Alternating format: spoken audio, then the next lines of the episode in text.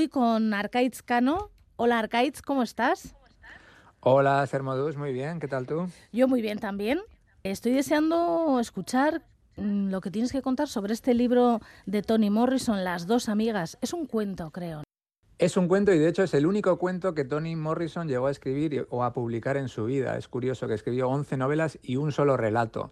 Y como Toni Morrison no apunta sin hilo, pues es un relato breve pero muy complejo que publicó Lumen en castellano el año pasado con un epílogo de Sadie Smith, que también es muy interesante. Y bueno, que se lee, se lee prácticamente en una sentada. Cuéntanos por qué has elegido este libro. Es un libro, es un relato que trasciende un poco la literatura, ¿no? La propia Toni Morrison lo describía como un experimento en el que intentaba suprimir los códigos raciales de dos personajes que son de distinta raza, una persona es negra, la otra es, es blanca, pero en ningún momento llega ella a especificar cuál es cuál. ¿no? Entonces son Tuila y Roberta, dos niñas que se encuentran en un centro de menores internadas y que se, se siguen encontrando en diferentes circunstancias a lo largo de su vida muy esporádicamente. Entonces, eh, Sadie Smith en su epílogo dice que efectivamente es un experimento, pero no es ningún juego, porque el objeto del experimento es el propio lector o la lectora, ¿no? que, se ve en todo momento tratando de zanjar o de liberar en función de la información que engañosamente va proporcionando eh, Toni Morrison, cuál de las dos es de raza blanca y cuál de las dos es de raza negra. ¿no? Entonces es un relato perfecto para leer en grupo o para leer con alguien y comentarlo, porque no, no, no siempre se llega a la misma conclusión.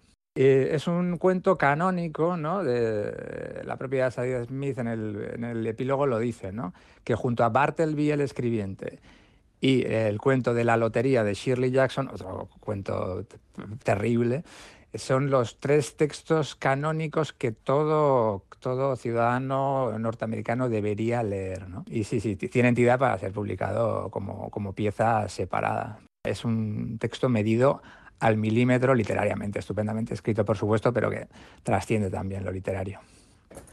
Es, es un cuento breve, pero que yo creo que la, la tertulia que propicia es más, más extensa.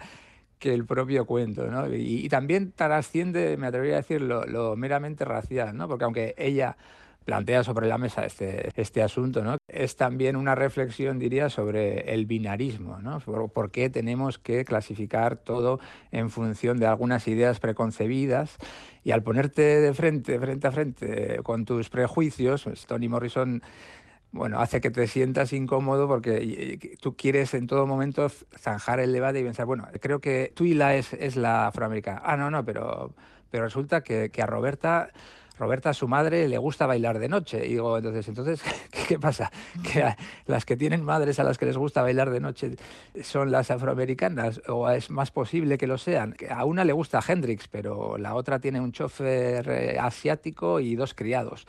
Y ya eh, empiezas a, a dudar y a hacerte preguntas en todo momento al final se aclara quién es quién. También. No, no, no, por supuesto, no se aclara y surge eh, un tercer vértice de otra mujer que era la cocinera de, del, del, centro de menores o del, del, orfanato, con la que pasó algo y que es otra, el otro misterio, ¿no? o la cara B del misterio de la relación de estas chicas que aquí no desvelaremos. O sea, ninguno de los misterios es, es revelado. No, porque no vamos a contar el final del libro, que nunca hay que contarlos.